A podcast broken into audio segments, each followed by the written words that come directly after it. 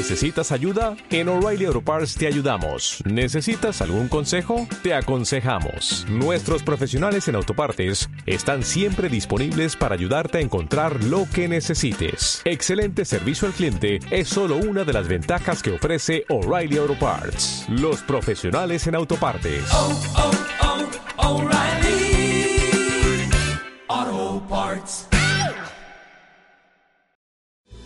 Bienvenido al podcast de Living Room. Esperamos que disfrutes este mensaje y que sea de gran ayuda para tu vida. Mantente conectado y suscríbete a nuestro canal.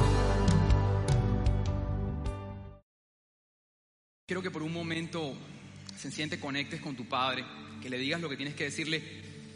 Y quiero que tu mano derecha por un momento la levantes al cielo, pero en una, en una sensación, no, no así, sino pidiéndole a, tu padre que te dé la mano, como necesitando que él te dé la mano. O sea, en una posición donde tú le dices al Señor, necesito que me des tu mano. Padre, te damos gracias por esta mañana, Señor. Tú estás aquí en medio de nosotros. ¿Cuánto te necesitamos? ¿Cuánto necesitábamos estas reuniones? ¿Cuánto necesitábamos adorarte juntos, Señor? Señor, danos tu mano, Señor. Danos tu mano en medio de esta temporada. Necesitamos sentir tu mano, Señor en medio del, dolor que, hemos visto a nuestro alrededor, en medio, Señor, de la tragedia que hemos visto a nuestro alrededor. Danos tu mano, Señor, para sentirnos confiados, seguros, Señor. Sácanos adelante, Señor. Llévanos con poder a caminar sobre las aguas, Señor. Deja de nosotros todo terror, todo temblor. Sacúdenos, Señor, de toda atmósfera dramática, Señor. Y danos de tu paz, la que solo tú puedes darnos a nosotros, a nuestra familia. Trae tu, revelación sobre nuestros negocios, sobre nuestra vida, Señor. Y de tu mano avanzamos hacia donde tú quieres que vayamos. De tu mano estamos seguros y confiados, Señor. Ponemos esta reunión en tus manos sabiendo que tú nos trajiste porque nos quieres hablar. Y te pido, Señor, que toda persona que nos esté viendo por la transmisión y toda persona que está en este lugar pueda experimentar los beneficios de tener un encuentro con Jesús. Gracias, Padre. En el nombre de Jesús. Amén. Ok, estamos de vuelta en Living Room. Y hoy quiero compartir con ustedes un, mensaje que creo que es muy relevante en medio de esta temporada, porque yo nunca había escuchado tantas personas decir que sienten ansiedad. La palabra ansiedad es la palabra de moda ahora, sobre todo los adolescentes. Tengo ansiedad, tengo ansiedad para, para justificar algunas cosas. Pero esa palabra hoy se escucha mucho, ansiedad, depresión. He escuchado gente decir que tiene ataques de pánico, gente que jamás pensé que le fueran a dar ataques de pánico. Y creo que son un poco las secuelas de este tiempo del coronavirus, que ya está, que ya estamos superando muchas personas con ciertas, digamos, situaciones a nivel de su salud mental. Por eso hoy quiero compartir con ustedes un mensaje que he puesto por título, ¿Cómo deshacerse de la ansiedad? ¿Cómo deshacerse de la ansiedad? Eso me hizo pensar en la situación política que estamos viviendo. Si tú nos estás viendo por internet, aprovecho para saludarte y contarte que durante esta temporada hemos estado en un paro nacional. Eso significa que hay gente en las calles haciendo protestas, eso significa que hay algunos sectores que no están trabajando, hay algunos, algunas industrias que están detenidas, hay algunas vías incluso que están eh, bloqueadas, hay mucha gente protestando porque está insatisfecha con el gobierno de este país. Y al mismo tiempo hay algunas otras personas que quizás no están muy de acuerdo con este paro, ¿verdad? Pero yo creo que en lo que estamos de acuerdo todos los colombianos, estoy seguro de eso, es que nuestro país tiene problemas de fondo que hay que resolver. En eso estamos de acuerdo todos. Nuestro país tiene serios problemas de fondo que hay que, resolver. Ahora, nosotros tratamos este tema con mucho cuidado, ¿verdad? Porque este tema puede ser muy sensible y quizás hay gente que que se siente ofendida cuando se toca este tema. Muchas veces nos han preguntado y nos han dicho, pero ¿cuál es la opinión del living room? Nosotros no queremos dar una opinión sencillamente porque nuestro propósito trasciende a la política. Políticos van, políticos vienen, sistemas van, sistemas vienen, pero la palabra de Dios se mantiene para siempre y nosotros fuimos llamados fue a un gobierno eterno y no a uno pasajero. Ahora, si tú insistes, no, pero es que yo quiero que tú me digas que en qué tú crees, ya eso es chisme, ya eso es otra cosa. No, es que yo quiero saber qué crees tú. Te va a responder como Juan Gabriel. Lo que se ve no se pregunta. Así de sencillo.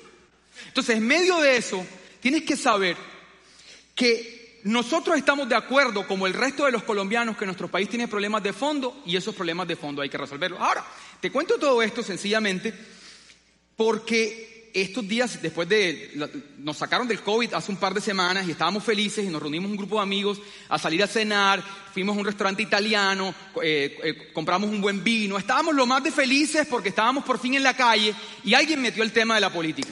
Y ustedes saben cómo se pone el asunto cuando alguien mete el tema de la política. Y empiezan a hablar de la política y el ambiente se puso pesado. El ambiente se puso tormentoso, es la palabra, tormentoso. Una de las personas decía algo como, no, mira, en este país no se va a poder vivir, no se va a poder tener empresa, no se va a poder emprender. Yo tengo unos amigos que ya ellos están haciendo maletas porque ya ellos se van del país. Yo tengo unos amigos, dijo otro, que ya han vendido todas sus compañías y sus cosas porque las cosas en Colombia no van a costar nada, todo va a bajar, el peso se va a devaluar tanto que ni las propiedades ni nada. Y hay que irse ahora, no después. Y hay mucha gente que está haciendo eso. Y empezó todo el mundo a hablar un panorama dramático y el ambiente literalmente se puso tormentoso. Ahora esa tormenta que estaban hablando se empezó a meter en mi interior. Yo estaba ahí escuchando, ¿verdad?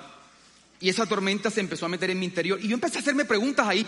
Oye, ven acá y todo el mundo se va a ir y yo qué. Y yo pensaba, bueno, un muchacho de estos de los que está hablando es fácil, coge su maletín y, arranca. Y yo como con, con la tribu que tengo yo gigantesca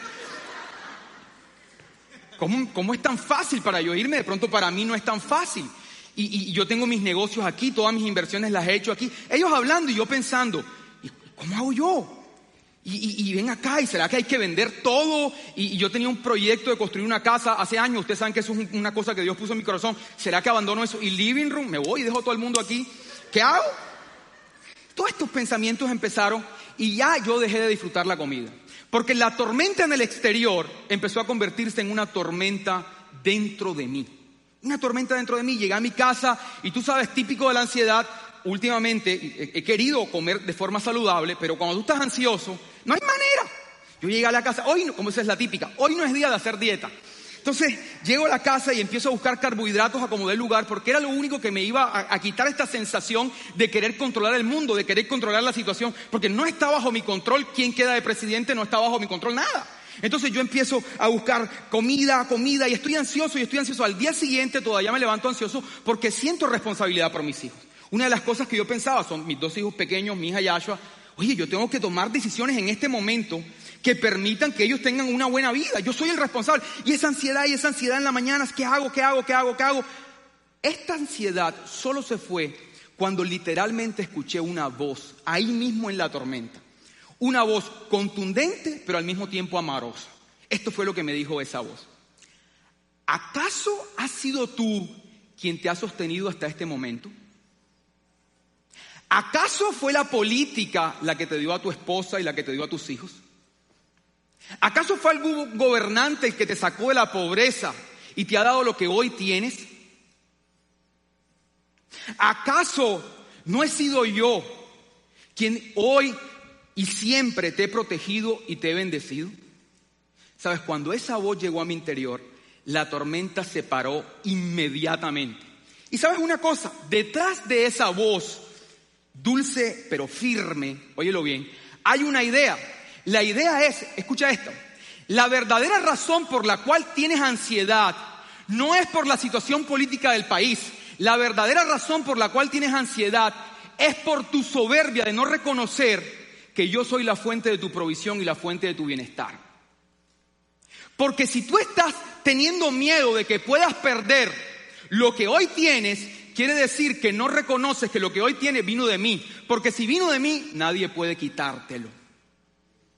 Nadie. La única manera que perdieras lo que vino de mí es que me perdieras a mí.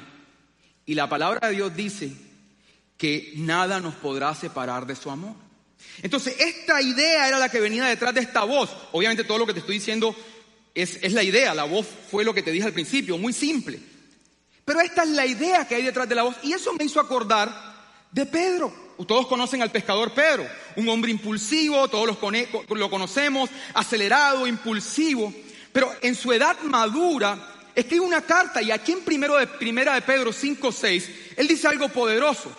Él dice algo como, humíllense bajo la poderosa mano de Dios, para que entonces Él los levante a su debido tiempo. Echen, despójense, depositen, desháganse de toda ansiedad sobre Él, porque Él tiene cuidado de ustedes. Practiquen el dominio propio, practíquenlo y estén alerta, porque su enemigo, el diablo, anda como león rugiente, buscando a quién? a quien devorar. ¿Qué es lo que estaba diciendo Pedro? Exactamente lo mismo. Él estaba diciendo, oye, la manera que tú puedas liberarte de la ansiedad es que te liberes del orgullo. Porque no puedes tener orgullo, ¿verdad? Y pretender no tener ansiedad. No puedes pretender llevar el peso de la vida tú mismo y pretender no tener ansiedad. Porque si tú decides que llevas el peso de la vida por ti mismo, no importa en qué país del mundo vivas, del primero, del segundo, del tercero, del cuarto mundo, no importa de qué país vivas, si tú decides llevar el peso de la vida por ti mismo, siempre vas a vivir ansioso, siempre vas a vivir corriendo de un lado para otro. Y entonces yo creo que a lo largo de su vida, este joven impulsivo, de ser un hombre ansioso, impulsivo, pasó a escribir esta carta, este primero de Pedro 5, 6. ¿Qué pasó en la vida de este joven Pedro? impulsivo, ansioso, este joven de pronto que siempre, todos sabemos que en la palabra siempre Jesús lo regañaba por, por las cosas que decía y hacía. ¿Qué pasó para que este joven aprendiera cómo mantener la paz a través de los años? De eso quiero hablarte hoy. De eso quiero hablarte hoy. ¿Qué lo llevó a escribir este texto? ¿Qué significan todas estas cosas en las que él habla de la ansiedad? De eso quiero hablarte esta mañana. Y creo que lo primero que descubrió este joven Pedro este joven pescador impulsivo, lo primero que él descubrió, lo primero que aprendió con Jesús para poder tener paz y librarse de la ansiedad fue a estar siempre alerta de no olvidar lo que Jesús había dicho. Ese es nuestro primer punto, pero escúchalo como te lo estoy expresando.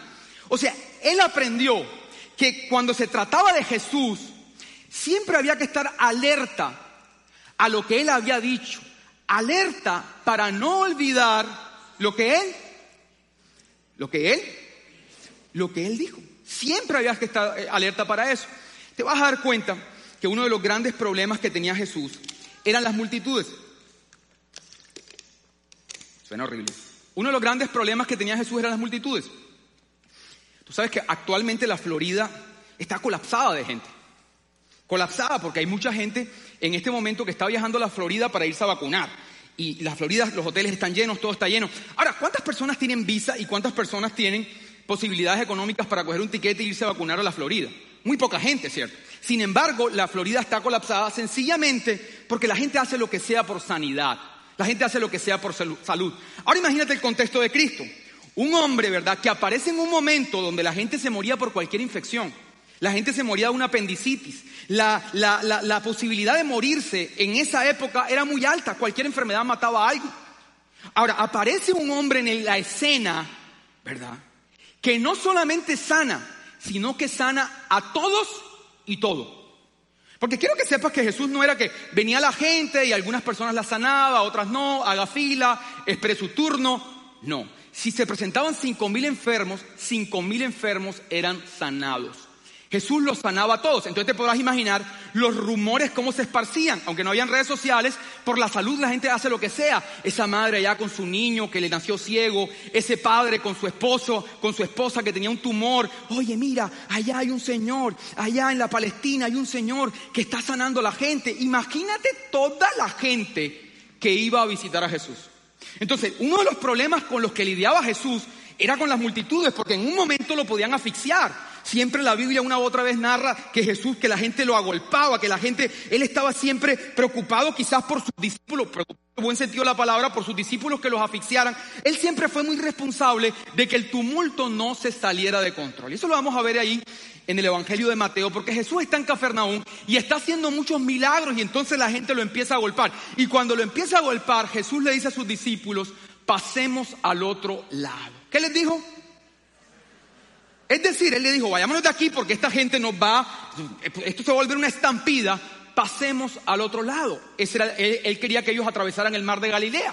Ahora, atravesando el mar de Galilea, Jesús está ahí con sus discípulos y se levanta una fuerte tormenta, una tormenta impresionante. La barca se está moviendo, las olas son impresionantes, el viento es impresionante. Y ahora estos discípulos, incluyendo al joven Pedro que estaba ahí, entran en pánico. La ansiedad los invade, la ansiedad se transforma en miedo. Están completamente eh, eh, eh, perdidos porque ellos son pescadores y saben que ese tipo de vientos generalmente llevan a la muerte. Están completamente angustiados porque normalmente el pronóstico es que con esta lluvia y con este tiempo, el pronóstico es muerte y están angustiados. Y entonces en medio de esa angustia está Jesús durmiendo en la popa. Y se levantan estos discípulos, corren donde Jesús y le dicen, oye, levántate, no tienes cuidado de nosotros, no ves que nos estamos hundiendo, no te importa lo que nos está pasando. Entonces Jesús se levanta y les dice, ¿Por qué tienen miedo? ¿Dónde dejaron su fe? Dice la palabra que lanza una orden para que cese el viento y para que cesen las olas. E inmediatamente todo entró en silencio. Entonces estos discípulos han dicho algo como, oye, ¿quién es este sujeto? ¿Con quién es que nosotros andamos? ¿Quién es esta persona que conocimos que incluso hasta los fenómenos naturales le obedecen? ¿Quién es este personaje? Ellos quedaron impresionados por ese momento. Pero mi punto específico por el que quiero empezar es que Jesús había dicho, pasemos al otro lado. Es decir, que Jesús estaba descansando en su propia palabra. Jesús no fue alterado por las emociones, Jesús no entró en pánico, Jesús no entró en ansiedad, porque Él, ¿verdad?, tenía de almohada su propia palabra. Él estaba descansando en lo que Él había dicho. Una de las razones por las cuales tú y yo entramos en ansiedad es porque perdemos de vista lo que Jesús había dicho a nuestras vidas. Y esto parece casual, o sea, parece como, ah, un punto, de un punto que está diciendo Carlos en la enseñanza, ahí de relleno, parece casual. No quiero que lo mires de forma casual, porque aquí está el eje de nuestros problemas espirituales. ¿Por qué? Porque sencillamente nosotros perdemos de vista lo que Jesús había dicho y como perdemos de vista lo que Jesús había dicho, quedamos atrapados en el mismo círculo vicioso. En el mismo círculo vicioso, venimos a la iglesia el domingo, Dios nos dice una cosa, otra vez vamos a la calle y entonces perdemos de vista lo que Él había dicho. Y es como que no avanzamos. Y no avanzamos justamente no por las tormentas, no, no avanzamos porque hemos perdido de vista algo importante, lo que Él había dicho, las cosas que Él dice. Son claves, son determinantes. ¿Qué es lo que dice? Ahora, quiero que entiendas esto. No es casual que tú olvides o que tú cuestiones las cosas que Dios dice. Desde el principio, el plan del enemigo ha sido que tú cuestiones lo que Dios ha dicho. Ahí está la clave, ahí está la obra de Satanás. Nosotros hemos malentendido la obra de Satanás. Si tú ves las películas de Hollywood, siempre Satanás lo asocian con espanto. Y las películas de terror, ¿de qué se tratan? Dos niñas que aparecen en un pasillo, una cara que sale en un televisor, una persona que sale en un espejo. Pero ¿y qué? ¿Y si salen dos niñas en un pasillo? ¿Y qué? ¿Y qué con eso? Entonces, hemos asociado, Hollywood nos ha vendido la idea de asociar la obra de las tinieblas con espanto. Pero en realidad, si tú revisas la obra de las tinieblas, por eso te digo, esto que te estoy diciendo es clave, desde el principio la obra de las tinieblas ha sido que tú cuestiones lo que Dios ya dijo. Ahí es donde está nuestro tropiezo en la vida espiritual. Eso hizo con el primer Adán. El primer Adán llegó a la tierra y mira a este padre, le abre las puertas del Edén y le dice, oye hijos, los amo. Todo esto es tuyo, son hectáreas para ustedes. Miren esta belleza que les he hecho. Tomen de todos los árboles, disfruten, ustedes son aquí los patrones, esto es suyo. Oye, pero tengan cuidado, ahí hay un arbolito que si lo comen, ese arbolito, ¿verdad? Puede desconectarlo. Ese arbolito significa que ustedes eligen vivir desconectados. Por favor, no lo coman. Eso le dijo el padre, hermoso nuestro padre. Pero entonces llega la voz de la serpiente y le dice, con que Dios dijo que no pueden comer de ningún fruto del Edén. Fíjate, ¿qué es lo que hace la voz de las tinieblas del principio? Cuestionar lo que Dios había dicho. Ahora, aparece el segundo Adán. ¿Quién es el segundo Adán? Jesús. Y cuando llega, aparece esta misma voz hermosa de nuestro Padre. Hijo, yo te amo. Hagas lo que hagas, yo te amo porque mi amor por ti es incondicional y yo estoy complacido en ti. Recibe este amor que yo siento por ti. Dice que bajó el Espíritu Santo y todos ven lo que fue. Y después está Jesús en el desierto y le dice, si tú eres el Hijo de Dios, le dice Satanás, a cuestionar lo que Dios había dicho. Entonces, ¿cuál es la obra de Satanás en tu vida? Porque necesitas identificarla, como dijo el apóstol Pedro. Tienes que estar alerta, alerta. ¿Cuál es la obra de Satanás en tu vida? ¿Cómo va a ser que tú te detengas? Cuestionando lo que Dios te ha dicho a ti. Pregunto esta mañana y te pregunto del Padre, del, de, de parte del Padre. ¿Qué te ha dicho Dios a ti? ¿Ok? ¿Qué les ha dicho a ustedes? ¿Qué les ha dicho Dios? ¿Qué te ha dicho Dios a ti? ¿Te ha dado instrucciones específicas? ¿Te ha mostrado sueños específicos? Porque fíjate, te das cuenta que ahorita que yo tuve este pensamiento de ansiedad, una de las cosas fue que me olvidé lo que Dios me había dicho. ¿Qué te ha dicho Dios a ti? ¿Qué te ha dicho Dios a ti? Lo que Dios te ha dicho a ti, eso va a ser justo lo que Satanás cuestione. Entonces mira esto, tienes que tener cuidado, porque en medio de esta situación, también te encuentras un Jesús haciendo una pregunta para desmontar la ansiedad. Y la pregunta es, ¿por qué tienes miedo? ¿Por qué tienes miedo? Y sabes, parece una pregunta obvia. Eso es como cuando yo llego a la casa, siempre me pasa, llego a la casa, abro el garaje, entro a la casa y mi esposa me pregunta, ¿ya llegaste? Nati, estoy aquí, ¿me estás viendo? O, tú, por ejemplo, sales de una piscina, ay, estás mojado, te pasó la toalla, o te caes, te caíste. Obvio. O sea, o sea, o sea, ¿por qué Jesús hace esa pregunta? Piénsalo bien. ¿Tienes miedo? Oye, ¿cómo así? Si la barca se estaba volteando. ¿Cuál es mi preocupación con esto? Es que yo no creo que tú pienses que la pregunta de Jesús fuera obvia. Yo no creo que ese sea el problema. Lo que yo creo que tú piensas y la mayoría de la gente piensa es que Dios tiene demasiadas expectativas contigo. Y me preocupa que tú veas al Padre como estos padres que no hay manera de complacerlo. Que Él tiene unas expectativas de nosotros tan altas que siempre lo estamos defraudando. Me preocupa que cuando tú digas, tú veas a Jesús diciendo, ¿por qué tienes miedo? Tú te hagas una imagen de Dios, quizás de un padre perfeccionista que nunca es suficiente para Él. Y si tuviste un padre así, es más fácil que asocies este texto a esa imagen de un padre que nunca está satisfecho. Pero el tono el tono es muy diferente. Tienes que tener cuidado con el tono y con lo que hay detrás de la pregunta. Porque no es lo mismo que mi hijo Cali que está aquí, me levante en la noche, se vaya a mi cama y me diga, papi, papi, papi, tengo miedo. Y yo le diga, deja de molestar. ¿Por qué tienes miedo? Vete para tu cuarto. ¿Escucharon? Otra vez llega, papi, papi, papi, tengo miedo. Y yo me levanto, hijo, ¿por qué tienes miedo? Vamos a tu cuarto, yo te acompaño. Son dos cosas distintas. Este niñito diría, ¿quién es este hombre que no le tiene miedo a la oscuridad? Como dijeron los discípulos. ¿Es el tono y la diferencia? ¿Y quién es este hombre que me lleva por las oscuridades y no teme? Así lo vieron los discípulos. ¿Y quién es este hombre? El tono es muy diferente, pero la pregunta de Cristo tenía un propósito. Nadie se va a poner a hablar en medio de un, de un a tener una conversación, ahora, vamos a tener una conversación profunda ahora pues. Él quería hacerles una pregunta que era clave. ¿Por qué? Porque habían dos tormentas, no una. Estaba la tormenta externa y estaba la tormenta en su interior. Y él necesitaba que primero estuviera en paz, primero cesara la tormenta interna para que luego cesara la tormenta externa. Cuando él hace la pregunta, ¿por qué tienes miedo? Esa pregunta tiene el potencial de desmontar la ansiedad. Porque cuando tú revisas por qué tienes miedo, te vas a dar cuenta que no tienes miedo por aquello que tú creías que tenías miedo, sino por otra cosa. Por eso, cuando yo empiezo a ver toda esta situación política, no era la situación política la que me ocasionaba miedo. Lo que me ocasionaba miedo era cómo estaba pensando acerca de esa situación. ¿Sabes cómo estaba pensando? Como que yo soy un sujeto de tercera categoría que cualquier persona allá en Bogotá toma una decisión y me arruina la vida a mí para siempre. Eso es lo que yo estaba pensando. Como que yo estoy pensando que yo soy un don nadie, ¿verdad? Que mi vida está en manos de otros y finalmente todo esto de Dios ha sido sencillamente un tema chévere que yo comparto los domingos, pero a la hora del té cualquier político arruina mi vida, arruina los planes de Dios, arruina los míos porque yo soy un don nadie de tercera categoría. Detrás de ese pensamiento está esa idea. ¿Es o no es?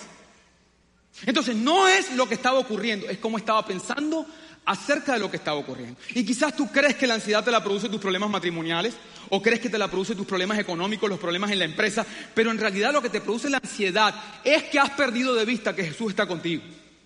Has perdido de vista que Él está contigo, por eso Él hace que lo miren. Oye, porque, o sea, Él hace así. Oye, pero ¿por qué tienen miedo? O perdiste de vista que Jesús estaba contigo, porque te enfocaste demasiado en el problema. Y como te enfocaste demasiado en el problema, incluso un problema pequeño, lo hiciste más grande que el Jesús, que el Jesús que estaba contigo. Por eso es que tienes ansiedad. Tienes ansiedad porque empezaste a buscar la paz en el silencio de la tormenta y no en quien estaba contigo. Y muchas veces nosotros queremos tener paz cuando todo esté controlado. Es decir, cuando mi trabajo esté bien, cuando mi familia esté bien, cuando no tenga problemas económicos, y entonces nunca la vas a obtener porque siempre vas a tener desafíos en la vida. Siempre. Hace poco que nos, enfrentamos nosotros al COVID en la casa, mi oración era, Señor, que mi familia esté bien, que todos estemos bien, y apenas pasaron los 14 días, Señor, ayúdame con los negocios, por favor. Claro, salgo de una, entro en la otra. Y no sé si te pasa a ti, o solo me pasa a mí. Pero si tú crees que la paz es producto, que todo esté en orden, estás buscando la paz en el lugar equivocado, porque empiezas a buscar la paz en un lugar donde no hay ningún tipo de disturbio y no en el lugar donde está Cristo. Y eso produce ansiedad. Por eso es que esta idea distorsionada, esto se lo escuché a un psicólogo argentino que me encantó, esta idea distorsionada que Dios está al control. Es una expresión, ¿sabes para qué? Nosotros decimos Dios está al control. ¿Sabes para qué decimos eso? Para sentirnos tranquilos. Dios está al control. Entonces, no estoy controlando yo, pero Él controla por mí. Es una forma de controlar. ¿Te das cuenta? Pero en realidad Dios no está al control. Dios está en gobierno, que es muy diferente. ¿Sabes qué significa en gobierno?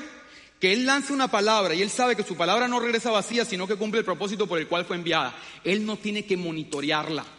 Jesús estaba dormido, porque cuando él lanzó la palabra, vamos al otro lado, no tenía que levantarse todos los días a monitorear el viento, a monitorear la, presión atmosférica, a monitorear cómo estaba todo, porque entonces si Dios controlara todo, fuera más ansioso que tú y que yo. Dios está en gobierno y lo que quiere es que tú también estés en gobierno. Es decir, que tú busques la paz en la idea de que Jesús está contigo. Por eso Pedro dice, echen toda ansiedad sobre Él porque Él cuida de ustedes. Es decir, que tú tienes solo dos opciones. O sientes el cuidado de Dios o sientes la ansiedad. Pero las dos no puedes sentirla. Por eso yo necesito que paremos aquí un momento y tú le digas al Padre ahí de una. Y yo, porque es que tengo miedo. Si tú estás conmigo. Díselo tú un momento ahí, mientras yo tomo agua. Eso, un aplauso para el joven. ¿Por qué tengo miedo? Ahora vamos a entrar en aguas más profundas. Entremos en aguas más profundas. ¿Qué fue lo que realmente ocurrió ahí? O sea, ¿cómo ocurrió aquello, verdad, de que la tormenta se apagó? Y sabes que la ciencia ha empezado a enfrentarse con un misterio, que el reino de los cielos y nosotros los que creemos en Dios también hemos enfrentado por años. Este misterio, escúchalo, el misterio es óyelo bien, que tus pensamientos determinan tus emociones y tus emociones determinan el clima que hay dentro de ti. ¿Ok? Afuera puede estar sin lluvia y adentro puede estar lloviendo. O afuera puede estar lloviendo y adentro puede estar en completa paz. Tus pensamientos determinan tus emociones y tus emociones determinan, por favor, el clima interno. ¿Cuál es el gran misterio que se ha descubierto? Que tu clima interno termina afectando el clima externo. Quiero que veamos un video.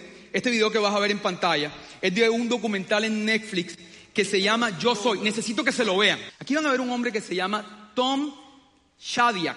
Este fue el director de eh, Ace Ventura. ¿Recuerdan el famoso Ace Ventura? Buenísima. Y este hombre tiene un problema en su vida y empieza a hacer un viaje espiritual para encontrar la paz. Pero en medio de esa investigación me encuentro con este experimento, ¿verdad? Que ha sorprendido a la ciencia y que han hecho varios experimentos como estos en el mundo, demostrando cómo nuestro clima interior tiene el potencial de afectar los seres vivos a nuestro alrededor. Cada vez que el hombre mencionó algo que le producía estrés, la bacteria que estaba frente a él sentía el estímulo. Lo que pasó ese día fue que la paz interna de Jesús se convirtió en su realidad externa. Piénsalo si tú eres un productor de Hollywood y quieres grabar esa escena, ¿cómo la grabarías? Sobre todo a los, camarógrafos que están aquí. Imagínate lo ridículo que se vería Jesús, porque la Biblia dice que la barca estaba tambaleando. Imagínate a Jesús en esa barca. ¿Por qué tienes miedo? Si tú fueras un productor, ¿cómo vas a hacer? ¿Cómo harías la escena? O la otra es que lo agarres de un palo. Y entonces se va a ver como, ah, obvio. Entonces, eh, agarrado un palo. ¿Por qué tienes miedo? ¿Sabes? La palabra de Jesús consolidó lo que ya él estaba liberando. Cuando él se levantó, su realidad interna, oílo bien, su realidad interna se convirtió en su realidad externa. Y aquí hay un gran secreto porque entonces, ¿verdad? Nosotros hemos tratado o hemos buscado nuestra espiritualidad en resolver problemas externos, pero lo más importante en nuestra vida espiritual, óyelo bien, es cómo está el clima de tu interior. Por eso es que mucha gente ha, abandonado el cristianismo y se ha ido a buscar espiritualidad en Oriente y se ha ido a Asia y se han ido a India a buscar espiritualidad allá. ¿Por qué? Porque encuentran más paz cuando buscan esa paz, su clima interno, que cuando la buscan en repeticiones tradicionales del cristianismo. Es decir, una espiritualidad es más efectiva en la medida en que tú primero calmes tu, tu clima interno que andes por ahí repitiendo versículos. Tú puedes ser un predicador y puedes montarte aquí, predicar y hablar de la palabra de Dios y decir cosas extraordinarias y sin embargo ser un pésimo gobernante en la vida real. Porque aquí estamos en una conferencia, pero la vida real es allá afuera. Y yo puedo hablar de palabras y hablar de cosas, pero cuando enfrento cualquier situación afuera, mi clima interno se tormenta. Entonces, eh, eh, hemos vuelto a esto una religión donde decimos cosas que no creemos. Y tenemos que ir todos los domingos a repetir las mismas cosas y lloramos unos con otros y nos mentimos a unos a otros. Pero la espiritualidad debería estar enfocada en tu mundo interno. Por eso la meditación es tan clave en esta época. Porque la meditación se enfoca en tu interior y no en el exterior. Por eso cualquiera habría pensado, oye, pero si ellos hicieron lo que siempre nos han enseñado que hagamos, ¿qué nos dicen a nosotros que hagamos cuando tenemos problemas? ¿Qué nos dicen? ¿Qué nos dicen? Que busquemos a Dios. ¿Qué hicieron ellos? Buscaron a Dios y prácticamente Jesús daba por sentado que no debían buscarlo. O sea, ellos hicieron lo que nos han dicho que nosotros debíamos hacer, pero Jesús les responde. Dice, es necesario que primero se calme la tormenta interna. Porque algunas veces tú has buscado la espiritualidad o respuesta de Dios tratando de controlar a Dios, pero necesitas primero encontrar paz interior para que puedas avanzar hacia donde Dios quiere. Por eso es tan importante que cuides esa paz. Necesitas cuidarla. Antes de dormirte, por ejemplo, no puedes exponerte a cosas que te roben la paz. Porque no importa cuánto ores, si después ves un noticiero, una cosa es lo que dijiste orando y otra cosa es lo que hay en tu mundo interno.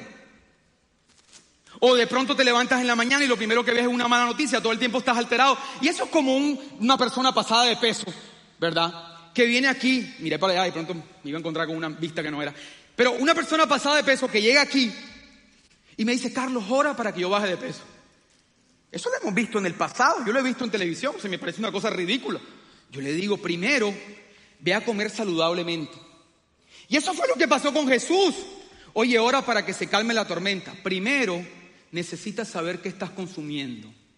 Necesitas primero poner en paz el clima interior. Entonces la ansiedad no se cura orando por ella, la ansiedad se cura poniendo tu mundo interno en orden. Y para eso tienes que ser selectivo con la dieta que consumes para que siempre tu mundo interno esté en orden, para que puedas desatar la paz que está dentro de ti. Esto es clave. Ahora, lo segundo que Pedro se dio cuenta y que me parece determinante en esta historia de la ansiedad, él se dio cuenta que no solamente era importante estar alerta a lo que Jesús decía, sino también, o lo que Jesús dijo, sino también poder escuchar lo que Jesús estaba diciendo hoy. ¿Estamos claros? Una cosa fue lo que Jesús dijo ayer, otra cosa fue lo que Jesús dijo hoy. Porque no saber lo que Jesús está diciendo hoy produce mucha ansiedad. Hace un par de años, mis primeras visitas a los Estados Unidos, iba con muy bajo presupuesto y yo recuerdo que no quería gastar dinero en un chip de celular que me cuesta 60 dólares en el aeropuerto de Miami. Entonces me ocurrió la brillante idea de decirle a un primo que me prestara un chip de los de él, ¿verdad? Por ahorrarme 60 dólares. Y entonces tomamos la decisión mi esposa y yo de irnos hasta la casa de él a buscar el chip sin GPS. O sea, fue la peor, ni que me hubieran cobrado, si hoy me cobraran mil dólares por el chip, los pagaría. Solo por no volver a vivir lo que viví. Esa ansiedad de estar en una vía que tú no conoces, que no sabes si vas en contravía, si no vas en contravía, si estás perdido, si te va a parar la policía, si te van a meter preso en otro país. Tú no sabes si vas a atropellar a alguien, tú no sabes si estás haciendo algo mal, si vas, si, si te sales, son una hora más de vueltas cualquier equivocación que, cometas te va a costar una o dos horas más de tiempo. Esa ansiedad fue horrible, tanto que no disfruté ni el paseo ni disfruté el resto del día, porque produce demasiada ansiedad no saber hacia dónde vas. Increíblemente, mucha gente vive la vida de esa forma, no tiene ni idea de dónde va y por eso está llena de ansiedad. Ay, es que tengo ansiedad. Claro, porque es lo mismo que el carro, solo que tú lo crees como si fuera algo normal. Es que nadie sabe a dónde va. No, no es cierto. Tú fuiste diseñado para escuchar la voz de Dios y que Él te dirigiera. Y parte de la ansiedad que tienes es porque quizás sabes lo que Dios dijo antes, pero no sabes lo que Dios está diciendo ahora. Por eso lo primero que tienes que hacer este día es reconocer que tú fuiste diseñado para escuchar a Dios. Número uno, nunca más repitas, yo no puedo escuchar a Dios. Nunca más lo digas. Tú fuiste escableado para poder escucharlo, solo que a veces quieres escucharlo como tú crees que se escucha al Padre, quizás una voz audible o quizás de la manera que escuchas a otra persona. Pero tú fuiste diseñado para escuchar a Dios. Quizás estás aquí en este lugar, por ejemplo, ahora y sientes, oye, de verdad yo necesito acercarme más a Dios. Es el Padre hablándote. O quizás estás aquí y empiezas a pensar en otra cosa y tú crees que te estás distrayendo, y yo me estoy distrayendo, pero empiezas a pensar en algo que tienes que hacer en un negocio puede ser el Padre hablándote. O quizás estás en tu casa y de pronto sientes que hace rato que no hablas con un amigo y te acuerdas de, un amigo del que hacía años no había razón para acordarte de él y de pronto te acuerdas de ese amigo y te da como una nostalgia. Es el Padre pidiéndote que lo llames. O de pronto tuviste un sueño y dijiste, ay, comí algo raro, mira el sueño que tuve. Y es el Padre hablándote. ¿Y sabes por qué no lo puedes escuchar? Porque no estás inclinado a escuchar. Porque si estuvieras intencionado en escuchar esas cosas, lo escucharías. Ahora, para poder escucharlo y no volverte un loco de esos que conocemos en las iglesias que vive diciendo que Dios le habló y son locuras, porque este es el peligro de este mensaje que estoy hablando, que se levanten estas personas que malinterpretan esto, necesitas conocer lo que ya Él había dicho. Necesitas conocer su palabra escrita, porque Dios nunca se va a contradecir de su palabra escrita, nunca. Pero necesitas para poder escuchar a Dios saber detectar la voz del enemigo. Porque el enemigo también te va a hablar. Y para poder detectar un billete falso, no tienes que estudiar el billete falso, tienes que estudiar los billetes verdaderos. Los cajeros de banco no les meten un billete falso, no porque estudian los falsos, porque están demasiado familiarizados con los verdaderos. Y la manera de familiarizarte mucho con los verdaderos es escuchar su palabra escrita. Pero escúchame, esos apóstoles de los cuales tú y yo hablamos aquí en plataforma todo el tiempo, no tenían la Biblia que tú y yo tenemos y cambiaron el mundo sin estar aferrados a un libro que tú y yo tenemos. No me malentiendas, nosotros necesitamos el libro, pero también necesitas escuchar la voz del Espíritu Santo para que Él pueda guiarte. Porque si no, te vas a mover con instrucciones viejas. Y eso lo aprendió el joven Pedro. Está Jesús sentado, acostado en un momento de tensión. Está ahí acostado, ¿verdad? Oh, eso es lo que hay que hacer, acostarse. Eso es lo que hay que hacer, descansar en medio de la tormenta, porque si no descansas en medio de la tormenta, no tienes autoridad para callarla. ¿No acabamos de aprender eso? Y de pronto entonces está en otro momento angustiante, pero en este momento angustiante Jesús estaba a punto de ser entregado. Y ahora los que están dormidos son los discípulos. Y se levanta Jesús y le dice, oye, ustedes no pueden velar conmigo ni una hora. Jesús pasó toda la noche despierto y ellos pasaron dormidos y ahora Jesús los regañó otra vez. Entonces si hubiera sido Pedro, le hubiera dicho, pero defínete. Cuando me duermo me regañas y cuando estoy despierto me regañas. No sé qué hacer. Todo lo que hago está mal. Instrucciones viejas. Porque la Biblia, óyeme bien, no es un libro de matemáticas en donde las cosas son blancas y negras. Si lees la Biblia de esa forma y no entiendes el fondo, vas a tomar decisiones equivocadas. ¿Recuerdan a Abraham? Abraham le dijo a Dios, voy, aparece en la Biblia que Dios le dijo a Abraham, ve y sacrifica a tu hijo. Y Abraham va a sacrificar a su hijo. Justo cuando levanta el cuchillo, Dios le dice, no lo hagas porque he provisto un cordero. ¿Qué tal que nada más se hubiera quedado con las instrucciones viejas? Y mucha gente está sacrificando cosas y está tomando decisiones equivocadas porque escuchó la voz anterior, pero no escuchó la nueva. Biblia no es un libro de matemáticas. Por ejemplo, en un lugar de la Biblia dice, honrarás a tu padre y a tu madre para que tengas larga vida. Pero en otro lugar dice, es que no aborrece a su padre y a su madre no es digno de seguir. Y entonces, ¿sabes qué es lo que pasa? No fuiste diseñado, cableado para relacionarte con principios. Fuiste diseñado y cableado para relacionarte con una persona. Y eso marca una diferencia. Entonces acabamos de decir algo clave. Y es que tú no tienes nada que temer. ¿Por qué? Porque Dios está contigo. Lo dijimos. Quiero que lo repita. Señor, ¿por qué tengo miedo si tú estás conmigo? Pero repítelo con ánimo. Ok. Entonces, decir que todo va a estar bien porque Dios está contigo es una verdad, pero es una verdad incompleta. ¿Estamos claros? Decir que todo va a estar bien porque Dios está contigo es verdad, pero es una verdad incompleta porque si Dios está contigo, deberías poder escucharlo. Y les voy a poner un ejemplo. Pregunto, Dios estaba con María, con el Padre... Perdón, está saliendo una voz aquí. Dios estaba con María y estaba con José, el padre adoptivo de Jesús. ¿Estaba con ellos? Ok. Tú has escuchado, yo lo he escuchado mucho, incluso en el liderazgo y en muchas, mi esposa me lo dice cada rato. Como no te preocupes, Carlos, que si Dios está con nosotros, todo está bien, no hay nada que temer. Dios estaba con, con, con Jesús, con María y con su padre adoptivo. ¿Es o no es? Se supone que si Dios estaba con ellos, todo estaría bien y nada malo. Pero José escuchó una voz y la voz le dijo, Herodes está matando a los niños. Toma tu niño de Belén y múdate a Egipto. Entonces el discurso, no, todo está bien, yo me quedo aquí en Belén, yo me quedo aquí en Belén porque el Señor me protege, porque yo soy un hijo de Dios protegido por la sangre de Cristo. Sí, pero deberías escuchar a Dios. Porque la forma en la que Dios te quiere proteger es llevándote a Egipto. Entonces tenemos una espiritualidad incompleta. Por ejemplo, los mismos famosos magos de Oriente. Ustedes lo recuerdan. Los magos de Oriente llegan donde Herodes, confiados de que no había ningún problema, y cuando van en el camino, en sueños, escuchan la voz de Dios y le dicen, no regrese donde Herodes. Dios estaba con los magos, claro. Pero porque estaba con ellos, ellos podían escuchar su voz y no regresar donde Herodes. Ahora hablemos de política, porque estábamos hablando, no, si nos quedamos en Colombia todo va a estar bien, porque Dios está contigo. Sí, es verdad. Pero cada uno de ustedes necesita escuchar instrucciones. ¿Dios estaba con José? ¿Estaba o no estaba? Claro, de hecho la Biblia dice que Dios estaba con él, por eso todo le salía bien, por eso todo lo que tocaba prosperaba. Pero Dios le dijo, viene una temporada en esa revelación del sueño de Faraón, en la que tú verás siete años de abundancia, pero luego verás siete años de escasez. Necesitas acumular en esos siete años de abundancia para que luego puedas prosperar en los siete años de escasez.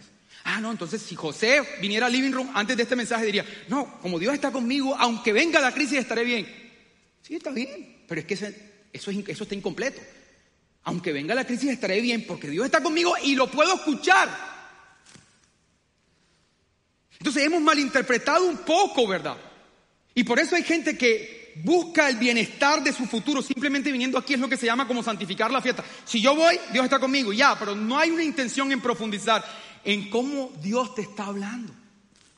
Ahora, muchas veces también no puedes escuchar la voz de Dios, primero porque no estás inclinado a escucharlo y segundo porque tampoco estás decidido a obedecerle. Y tienes que asumir algunos riesgos, asumirlos. Para poder escuchar la voz de Dios tienes que asumir algunos riesgos, por eso vas a ver ahí que el mismo Jesús en Juan dijo, quien quiera hacer la voluntad de Dios, entonces sabrá si lo que yo digo viene de mí o viene del Padre. Es decir, quien quiera hacer la voluntad de Dios, ese podrá afinar su oído. Pero si tú no estás dispuesto a hacer lo que escuchas, ¿por qué Dios habría de hablarte? ¿O por qué habrías de escucharlo? Entonces, como no te atreves a obedecer su voz, sencillamente pierdes la capacidad de escucharlo y de ir de alguna forma agudizando tu oído para poder escuchar la voz del Padre. Necesitas escucharlo. Nos hemos acostumbrado a vivir la vida sin dirección, porque creemos que así es la vida. Pero yo vengo a decirte de parte de Dios que no fuiste diseñado para vivir la vida así, sino que fuiste diseñado para vivir la vida escuchando. Entonces, cuando tomes la Biblia la próxima vez, dile, Señor, háblame, porque no voy a leer esto como un libro religioso, esto no es la Baldor.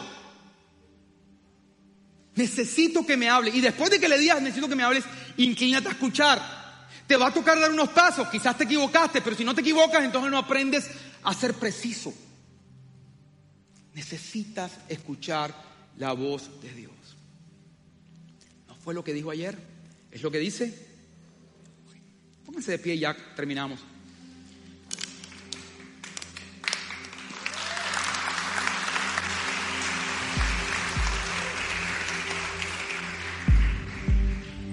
¿Sabes qué? El joven Pedro empezó ese texto diciendo, humíllense bajo la poderosa mano de Dios. Humíllense. A veces no entendemos qué significa eso. ¿Por qué Pedro decía, humíllense bajo la poderosa mano de Dios? Porque Él los levantará a su debido tiempo. Depositen toda ansiedad sobre Él, porque Él cuida de ustedes. Practiquen el dominio propio y siempre estén alertas, porque su enemigo el diablo anda como león rugiente buscando desacreditar la palabra de Dios. ¿Sabes por qué Pedro escribió eso de humíllense bajo la poderosa mano de Dios? Porque la poderosa mano de Dios tenía un gran significado en Israel. El Salmo 136, que lo vas a ver en pantalla, decía, regocíjense en el Señor, porque Él sacó a Israel con brazo fuerte y mano extendida. Él sabía que la mano de Dios le dijo un día, Pedro, echa las redes a la derecha. Y vio la multitud de peces. Él sabía que esa mano de Dios abrió el mar rojo en dos. Él sabía que esa mano de Dios hizo que saliera agua sobre la peña. Él sabía que esa mano de Dios le había dado la victoria a Israel frente a todos sus enemigos. Él había visto la mano de Dios tocando leprosos que nadie tocaba. Él había visto la mano de Dios obrar. Pero otro día, tiempo más adelante, Pedro está en otra tormenta. Pero esta vez Jesús no estaba ahí. Quizás como tú, tú puedes decir, ah, pero que para Pedro era fácil porque tenía a Jesús al lado. Pero esa vez Jesús no estaba ahí. Y la barca se estremecía con violencia y con violencia. Y Pedro y sus acompañantes estaban ahí. Tenían ansiedad otra vez, volvieron al pánico otra vez. Pero entonces apareció Jesús. Esta vez la barca no, las, no lo sostenía. ¿Sabes por qué? Porque la palabra se sostiene en sí misma.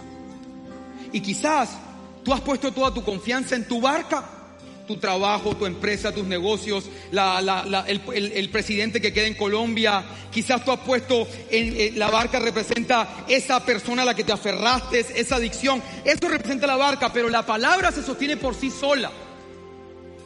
Y la palabra tiene el potencial de cumplirse, aunque los medios que te han sostenido ya no estén. Por eso esa palabra no necesitaba la barca. Por eso, por eso te dije ahorita cuando grabamos esta película de Hollywood, Jesús no se tambaleaba porque la palabra se sostiene por sí sola. Jesús no se tambaleó cuando estaba hablando con los discípulos porque Él estaba sostenido en sí mismo. Él es la palabra. Cuando estaba dentro de María, al parecer esta mujer cargaba a Jesús, pero no, Él la cargaba a ella y al resto del universo porque Él es la palabra. Y ese día la palabra le dice a los discípulos, no teman, cobren ánimo. Y es lo que el Padre te vino a decir hoy. No importa qué tormenta estás enfrentando, todo este tema del coronavirus. No importa si quizás perdiste un familiar y estás desesperado. No sé qué situación estás viviendo. Esta palabra, ¿verdad? Se, se muestra ante ti sin ningún tipo de sostén. Esta palabra se muestra eterna y poderosa como siempre ha sido. Y desde esa eternidad, desde ese poder te dice, no temas. Vuelve al ánimo. Entonces Pedro gritó desde allá, si eres tú, di que yo vaya donde ti. Y la palabra le dijo, ven. Y Pedro empezó a caminar sobre el agua. Porque ahora ya no necesitaba ser sostenido por la barca, ni por su empresa, ni por sus negocios, ni por la empresa pesquera, ni por la cuenta bancaria, Ahora este hombre empezó a caminar de una forma sobrenatural porque tenía su mirada puesta en la palabra. ¿Dónde está puesta tu mirada? ¿En la palabra o en las circunstancias? Mientras él miraba la palabra, él caminaba sobre el agua. Y yo te digo de parte de Dios que mientras estés mirando la palabra, vas a hacer cosas sobrenaturales en la vida, vas a ser el mejor vendedor de tu empresa, vas a hacer negocios que otra gente no puede hacer, vas a conquistar cosas que otra gente no puede conquistar. Cuando la gente te pregunte cómo has logrado lo que has logrado, ni siquiera vas a saber qué responder. Porque Pedro, ¿y cómo caminaste sobre el agua? No tengo idea. Solo sé que estaba mirando la palabra. Carlos Fraija, ¿y cómo has prosperado y saliste de la pobreza? De la pobreza, no tengo idea. Solo sé que he mirado la palabra todos estos años y he caminado hacia ella. Lo que otros no pueden hacer, tú lo vas a hacer si estás mirando la palabra. Pero hubo un momento donde este hombre otra vez se enfocó en el viento, en el mar, en el ruido y empezó a hundirse. Y quizás esta temporada ha sido fuerte. Quizás en medio del coronavirus has mirado muertos, se murió el familiar, se murió el otro, se murió aquel, se murió, eh, cerraron aquel negocio, perdieron aquellos, aquellos, aquellas oportunidades y estás tú ahí y aquellas proezas que habías hecho antes empiezas a ponerlas en duda y empiezas a hundirte. Pero entonces dice la palabra que cuando Pedro se está hundiendo, inmediatamente lo tomó la mano de Dios. Esa misma mano de que él había escuchado de sus antepasados, esa misma mano lo tomó y lo sacó de donde estaba. Lo tomó y evitó que se hundiera. Y esa misma mano va a evitar que tú te hundas. No sé si quizás esta temporada ha sido tan dura que te has estado hundiendo en tristeza, en depresión, en pánico. Quizás tus negocios se han estado hundiendo. Quizás no has perdido las ganas de vivir. Pero la mano de Dios está aquí para levantarte. Por eso Pedro dijo, humíllate. Yo conozco esa mano. Esa mano me sacó un día cuando no tenía nada. Me sacó del fondo del mar. Humíllate ante la poderosa mano de Dios y verás cómo Él te levanta. Eso es lo que el Padre quiere decirte hoy.